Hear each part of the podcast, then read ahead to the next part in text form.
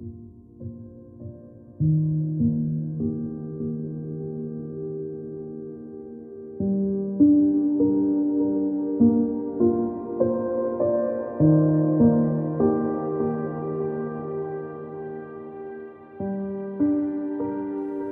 und herzlich willkommen zu Ebbe und Flut, deinem Podcast über die emotionalen Gezeiten des Lebens.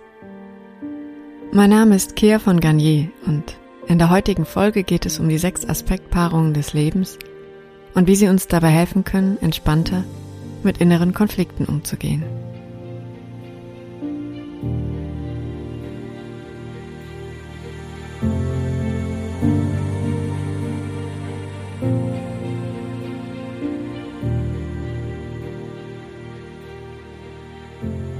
Hallo und wie schön, dass du da bist. Ich habe lange überlegt, was ich hier in dieser allerersten Podcast-Folge mit dir teilen möchte. Und meine Wahl ist dann auf die Rubrik aus Mamas Bücherschrank gefallen, einfach weil ich ja im Moment immer noch in meiner alten Heimat bin, im Taunus rund um Frankfurt am Main. Und ich habe die Gelegenheit natürlich nicht ungenutzt verstreichen lassen und habe ausgiebig im Regal meiner Mutter gestöbert und wieder einige interessante Bücher mitgenommen. Unter anderem eins, das ich eben gern heute hier vorstellen möchte, beziehungsweise ähm, den Inhalt von einigen wenigen Seiten, die ich so erfrischend, inspirierend und wohltuend fand, dass ich dachte, das wäre ein ganz wunderbarer Einstieg in diesen Podcast. Das Buch, um das es heute gehen soll, ist von einer australischen Psychotherapeutin geschrieben worden. Dorothy Rowe heißt sie. Ich packe euch den Namen und den Titel auf jeden Fall noch in die Show Notes. Ähm, aber nicht ohne einen kleinen Disclaimer, äh, weil ich diesen Titel wirklich gar nicht schön finde. Er lautet Jenseits der Angst, die Überwindung destruktiver Gefühle. Und wenn ihr meine Introfolge gehört habt oder mich auch sonst mit meiner Lebensphilosophie vielleicht schon ein bisschen kennt, dann wisst ihr, dass ich solche Titel im Allgemeinen nicht besonders gut heiße, weil ich einfach, ja, das Gefühl habe, dass da eigentlich Menschen in die Irre geführt werden, mit dieser Grundannahme, man könne unangenehme Gefühle ein für alle Mal komplett überwinden. Und es ist ja auch, ja, gewissermaßen ein Glücksversprechen, was da gegeben wird. Und natürlich verkaufen sich solche Titel sicherlich sehr gut, aber wecken eben oft auch unrealistische Erwartungen einfach bei den LeserInnen. Ich habe aber ganz guten Grund zu glauben, dass der Verlag für diesen Titel verantwortlich ist und weniger die Autoren und ich bin auch froh, dass ich mich nicht habe abschrecken lassen und trotzdem reingeschaut habe, weil Dorothy Rowe gleich zu Beginn schreibt, und das finde ich sehr erfrischend offen, dass ähm, sie das Manuskript schon mal im Verlag angeboten hatte und der Verleger aber abgelehnt hat mit der Begründung, dass sie ja gar keine Lösung für die Angst bieten würde. Und naja, sie schreibt in dem Buch am Anfang auch gleich, dass im Grunde alle unsere Ängste auf unserer Existenzangst basieren, also unsere Angst vorm Altern und vom Sterben. Ja, und natürlich kann sie eben für diese Angst keine Lösung bieten, sie kann sie nicht wegzaubern, denn sie gehört zu uns Menschen dazu, sobald wir geboren werden. Und ähm, ich finde es sehr, sehr schön, dass sie einfach schreibt, dass sie das auch gar nicht möchte, dass sie den Anspruch gar nicht hat, sondern dass sie einfach nur neue Ansätze zum Aufbau von Mut liefern möchte.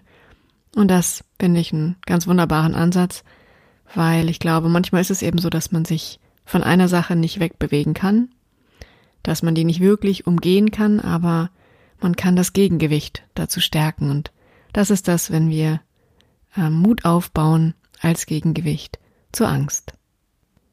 Der Absatz, auf den ich mich heute beziehen möchte, ist relativ kurz, der umfasst nur einige wenige Seiten aber die haben es in sich und ja, die haben auch einen besseren Titel bekommen und zwar unvermeidliche Konflikte. Und den finde ich deswegen so schön, weil es gleich am Anfang klar macht, alles, was jetzt kommt, alles, was ich jetzt auch gleich hier ein bisschen zusammenfassen möchte, ähm, ist unvermeidlich, also Teil von unser aller Leben. In diesem Absatz geht es um die sechs Aspektpaarungen des Lebens, wie Dorothy Rosie nennt, also Gegensatzpaare, zwischen deren Polen wir eigentlich ja Zeit unseres Lebens hin und her pendeln. Und die eben sozusagen die, die Grundkonflikte unserer menschlichen Natur widerspiegeln. Und die möchte ich euch jetzt kurz vorstellen und euch dann im Anschluss auch erzählen, warum es mir so gut tut zu wissen, dass es sie gibt.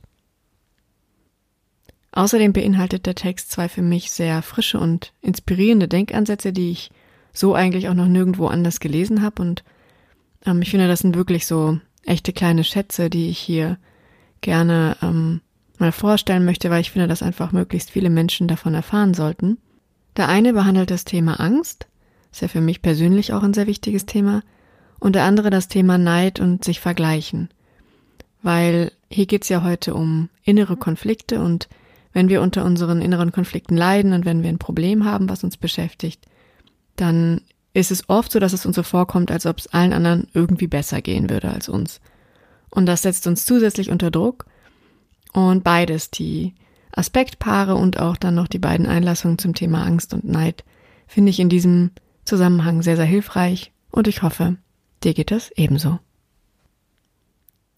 Weil das jetzt recht viel Input sein wird, ähm, packe ich diese sechs Gegensatzpaare auf jeden Fall auch nochmal in die Shownotes zum Nachlesen für dich. Das heißt, du kannst jetzt eigentlich ganz entspannt zuhören und dann später nochmal nachschauen, falls du sie dir auch notieren möchtest. Das erste Gegensatzpaar besteht aus zwei Bedürfnissen. Und zwar einmal dem Bedürfnis, ein Individuum zu sein und dem gegenüber das Bedürfnis, Mitglied einer Gruppe zu sein. Und ich glaube, das ist sehr alltagsnah und kennen wir alle, dass wir eben immer versuchen, unsere eigenen Interessen und die unserer PartnerInnen, Familie, unserer KollegInnen mit denen von uns unter einen Hut zu bekommen und sind da eben immer am Ausbalancieren zwischen diesen beiden Polen, weil wenn wir zu sehr in die Richtung gehen, dass wir ähm, ja absolut unabhängig sein wollen, dann riskieren wir eben Einsamkeitsgefühle und Isolation und wenn wir uns zu sehr in einer Gruppe ähm, ja fallen lassen, dann besteht das Risiko, dass wir uns aufgeben und uns eben machtlos oder ausgeliefert fühlen. Das zweite Aspektpaar besteht aus den beiden Perspektiven, sich entweder völlig wertlos und unvollkommen zu fühlen oder sich vollkommen und völlig wertvoll zu fühlen.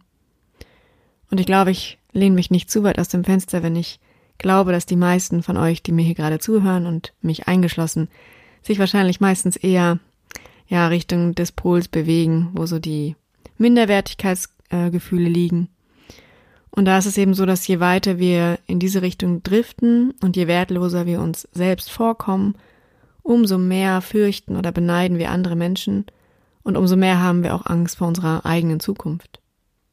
Wenn wir uns hingegen für perfekt halten und glauben, dass wir alles richtig machen, dann bekommen wir natürlich unweigerlich Konflikte mit anderen Menschen, was ähm, ja auch wieder zum Beispiel das erste Gegensatzpaar berührt, ähm, also auch mit anderen Bedürfnissen von uns einfach zusammenhängt.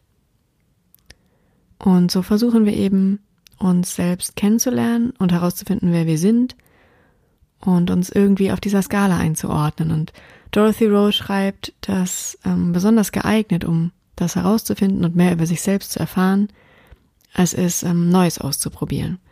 Also sich auf unbekanntes Terrain zu begeben, neue Menschen zu treffen, uns in Situationen zu begeben, in denen wir nicht vorher wissen können, wie reagieren wir darauf und um dieses Neue überhaupt ausprobieren zu können, brauchen wir auch ein gewisses Maß an Freiheit. Und das ist eigentlich schon der Übergang zum dritten Aspektpaar, das nämlich aus den zwei Polen Freiheit und Sicherheit besteht. Freiheit und Sicherheit, das sind natürlich die beiden Aspekte, zwischen denen ich mich als Mensch mit Angststörungen sehr oft bewege. Und ähm, ich fand in diesem Absatz ein paar wirklich schöne Zitate von Dorothy Rowe. Zum einen den Satz, wer Freiheit will, muss auf Sicherheit verzichten. Und ich finde, das ist wirklich ein sehr, sehr schöner, bedenkenswerter Satz. Vor allen Dingen eben für Menschen, die unter verstärkten Ängsten leiden, weil ich das selber kenne, dass das manchmal so verführerisch ist, dass man sich denkt, oh mein Gott, kann ich einfach die ganze Angst weg sein? Kann ich nicht einfach wissen, was passiert und alles ist gut und ich kann mich vorbereiten? Ähm, ich weiß, was eintreffen wird. Ich muss mir da keine Gedanken mehr machen, ähm, weil Angst ja immer auch so eine, ja, Angst bezieht sich immer auf die Zukunft, also nie auf die Gegenwart. Und solange wir die nicht überblicken können, haben wir eben mit Angst zu tun. Und ich kenne dann so diese Sehnsucht nach dieser utopischen Welt, in der man sich keine ähm, Sorgen und keine Ängste mehr machen muss. Und auch hier ist es interessant, was Dorothy Rowe macht. Sie schaut sich auch hier die Extreme an, was passiert, wenn wir totale Freiheit hätten, also wenn wir uns wirklich am, an einem Ende dieser Skala befinden würden, dann gäbe es totale Ungewissheit, wir wüssten überhaupt nicht, was passiert, es gäbe ein großes Risiko, aber wenn wir uns auf der anderen Seite befinden würden, also in der völligen Sicherheit, dann hätten wir zwar die totale Gewissheit, was passiert, aber wir wären auch konfrontiert mit völliger Hoffnungslosigkeit. Weil Dorothy Rose schreibt, dass es Hoffnung nur und ausschließlich in der Unsicherheit geben kann. Weil wenn wir wissen, was passieren wird, dann müssen wir uns zwar keine Gedanken machen, aber wir können eigentlich auch nicht mehr wirklich träumen. Trotzdem ist ein gewisses Maß von Sicherheit und die Suche danach natürlich eben ganz normal und menschlich, wie alle diese inneren Konflikte, die diese sechs Aspektpaare ähm, umfassen. Und man kann das ja auch ganz schön sehen, wo wir Sicherheit suchen.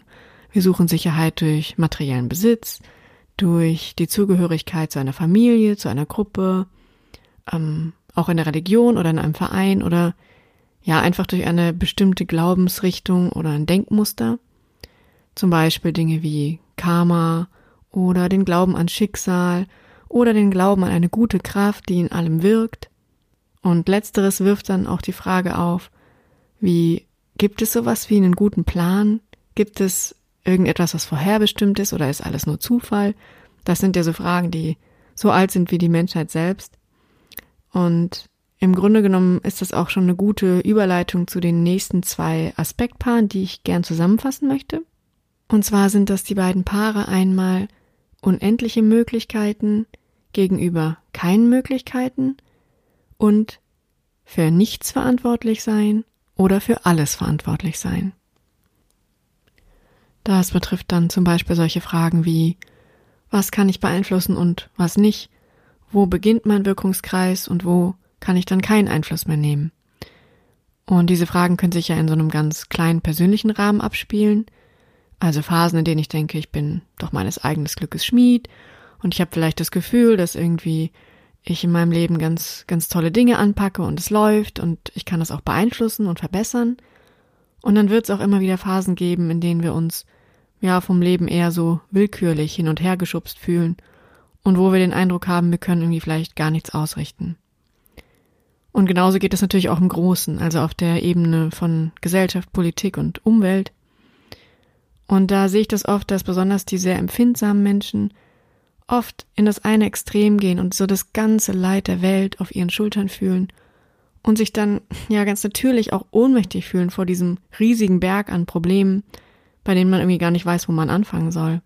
Und da ist es eben ganz wichtig, auch Pausen zu machen und auf sich selbst zu achten. Und es kann auch wirklich ein Ausdruck von Selbstfürsorge sein, mal zu sagen, ich verzichte jetzt für eine Weile auf Nachrichten, ich konsumiere das jetzt erstmal nicht und kümmere mich um mich und an der Stelle ist es mir aber auch ganz, ganz wichtig zu sagen, dass ich glaube, dass es für uns als Gesellschaft als Ganzes, als Kollektiv unglaublich wichtig ist, dass wir ein gutes Gleichgewicht zwischen diesen beiden Polen finden, zwischen diesem Gefühl, für nichts verantwortlich zu sein und dem für alles verantwortlich zu sein. Äh, es gibt ja auch dieses Phänomen, dass manche Menschen sich komplett zurückziehen und gerade viele spirituelle Lehrerinnen zum Beispiel äußern sich überhaupt nicht politisch gesellschaftlich.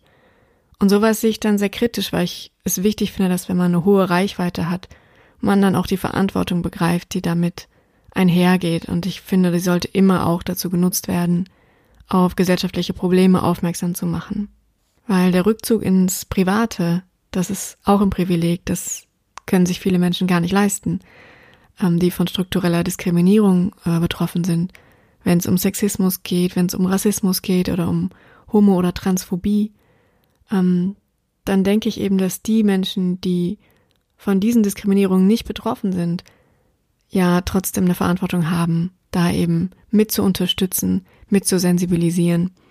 Und deswegen finde ich es ganz, ganz, ganz wichtig zu erwähnen, dass es Zeiten geben muss, in denen wir uns Pausen nehmen, absolut, aber dieser völlige Rückzug aus allem und zu sagen, das geht mich nichts an, ich bin nur für mich selbst verantwortlich, das ist, glaube ich, was, was uns als Gesellschaft nicht gut tut und was wir uns auf Dauer auch nicht leisten können. So, das war jetzt mein kleiner Exkurs zum Thema Gesellschaft, aber das war mir ganz, ganz wichtig, das zu sagen. Dann kommen wir zum letzten Gegensatzpaar, Nummer 6. Und das sind die zwei Pole. Einerseits das Risiko vor Zurückweisung gegenüber dem Risiko von Einsamkeit. Dieses Gegensatzpaar berührt also vor allen Dingen unsere engen Beziehungen. Und ja, da geht es darum, wie sehr kann ich Nähe zulassen und wie sehr meine ich mich schützen zu müssen. Und das fußt ja auch so ein bisschen auf unseren Erfahrungen, die wir als Kinder machen, weil viele von uns da eben lernen, dass wir abgelehnt werden, dass wir vielleicht sogar bestraft werden, wenn wir uns nicht so verhalten, wie unser Gegenüber sich das wünscht. Und später sind wir dann auch in unseren Beziehungen vorsichtig und zeigen uns nicht so offen, vielleicht setzen uns Masken auf, weil wir eben Angst haben, dass wir so, wie wir sind, nicht gemocht werden.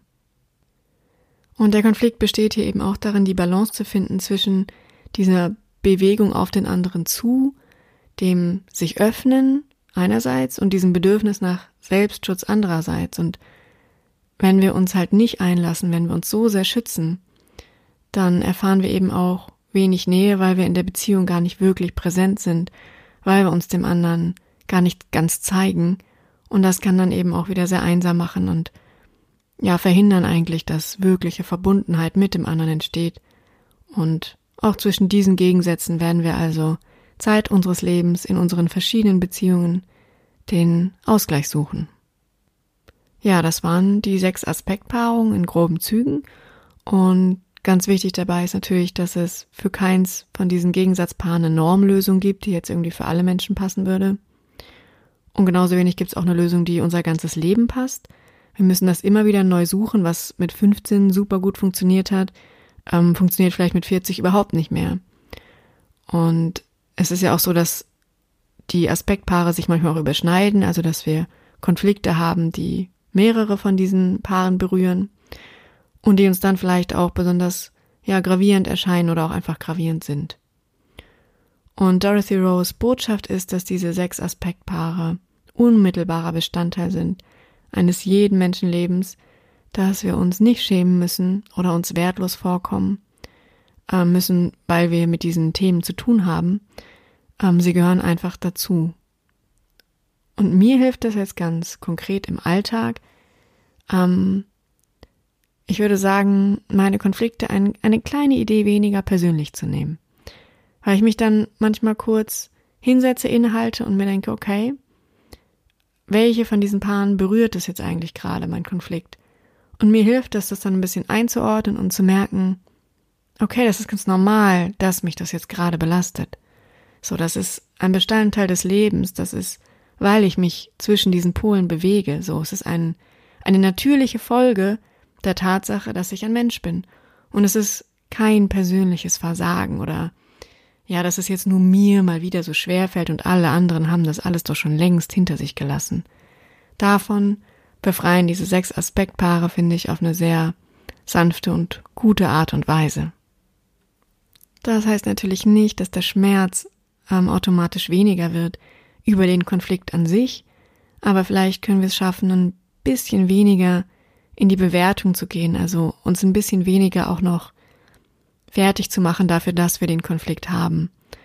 Ich glaube eben sowieso mit dieser ganzen ähm, ja Selbstoptimierungsgeschichte, die da gerade im Umlauf ist und die so viel Zulauf hat, äh, wird es den Menschen unheimlich schwer gemacht zu akzeptieren, dass es solche, wir erinnern uns nochmal an den Titel, unvermeidlichen Konflikte gibt. Die sind eben einfach da und die dürfen auch da sein. Und es ist eine sehr, sehr hoher Anspruch, wenn wir glauben, dass wir das irgendwann ähm, komplett bewältigt haben, so. Das halte ich für unrealistisch und auch ein bisschen für ungesund, weil es uns unglaublich unter Druck setzt. Und ich finde, dass diese ja, sechs Aspektpaare das unheimlich schön abbilden und klar machen. Das sind nicht nur unsere persönlichen Probleme, das sind einfach ganz, ganz menschliche Probleme. Was es uns selber aber immer wieder ganz schön schwer macht, ähm, solche Konflikte nicht als ja persönliches Versagen zu interpretieren, ist unsere Tendenz, uns zu vergleichen. Und so sehr wir alle wissen, dass wir das nicht tun sollten, wir tun es trotzdem. Und es gibt ein ganz schönes Zitat von Dorothy Rowe dazu. Sie schreibt, wenn wir wieder mal einen Rückschlag einstecken müssen, wirken andere auf uns wie DarstellerInnen in der Fernsehwerbung. Die immer schön, geistreich, organisiert, intelligent, glücklich, beliebt, verehrt sind, deren Probleme höchstens darin bestehen, die richtige Margarine auszusuchen und mit dem Wetter zurechtzukommen.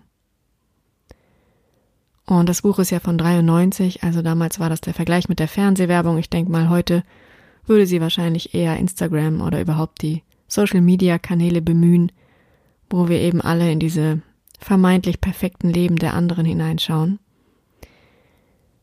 Und ja, da gibt sie dann so eine neue Perspektive auf dieses Thema Neid, ähm, indem sie sagt, dass der Neid, den wir auf die vermeintlich glücklicheren Menschen haben, der Preis ist, den wir für die Hoffnung zahlen, dass auch wir einen Lebensstil finden, mit dem wir zufrieden sind.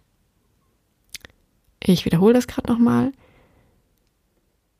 Der Neid, den wir empfinden, dieser Stich, den wir empfinden, ist eigentlich ein Anzeichen dafür, dass wir die Hoffnung haben, dass auch für uns noch was drin ist, dass auch wir noch Möglichkeiten haben. Wir erinnern uns an dieses Gegensatzpaar ähm, und an das Thema völlige Gewissheit. Wenn wir völlig sicher wären, dass wir das nicht erreichen können, was die anderen haben, dann wären wir wahrscheinlich weniger neidisch, weil wir ja wissen, dass es sowieso nicht funktioniert.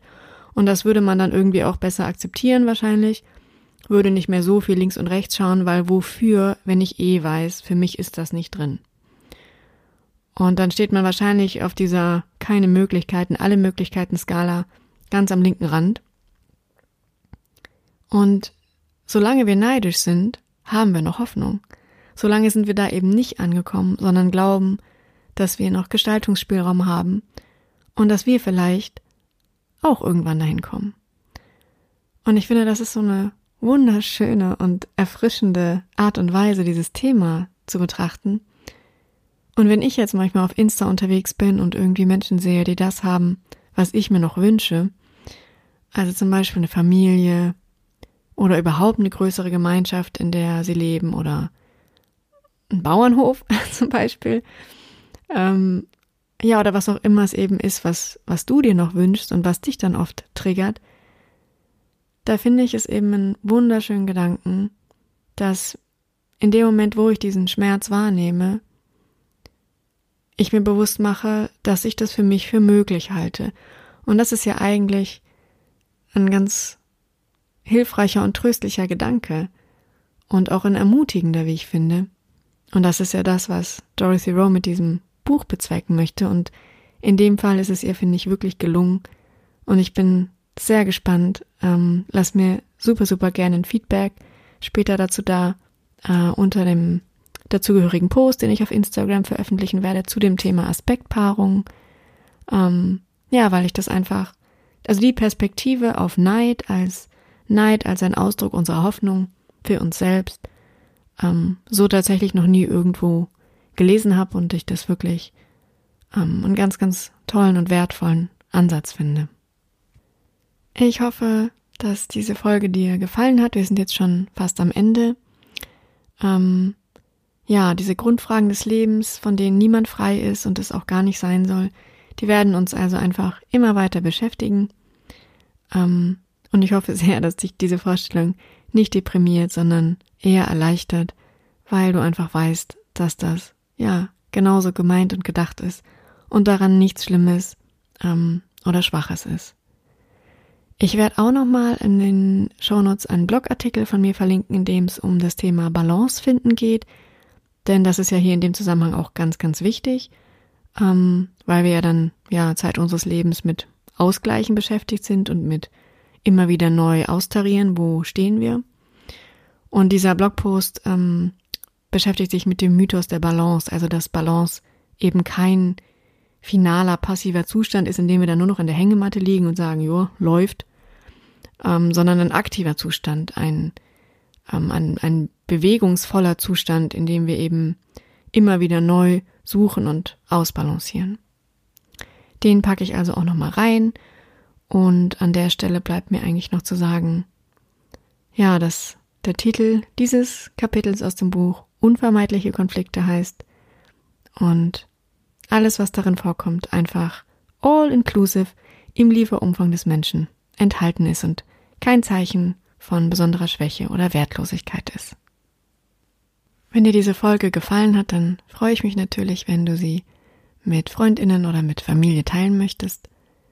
Und ich wünsche dir bis zur nächsten Folge, die dann die erste geführte Meditation enthalten wird, eine gute Zeit, eine achtsame Zeit, in der es dir vielleicht jetzt ein kleines bisschen leichter fällt, entspannter und besser umzugehen mit den ganz normalen emotionalen Gezeiten des Lebens.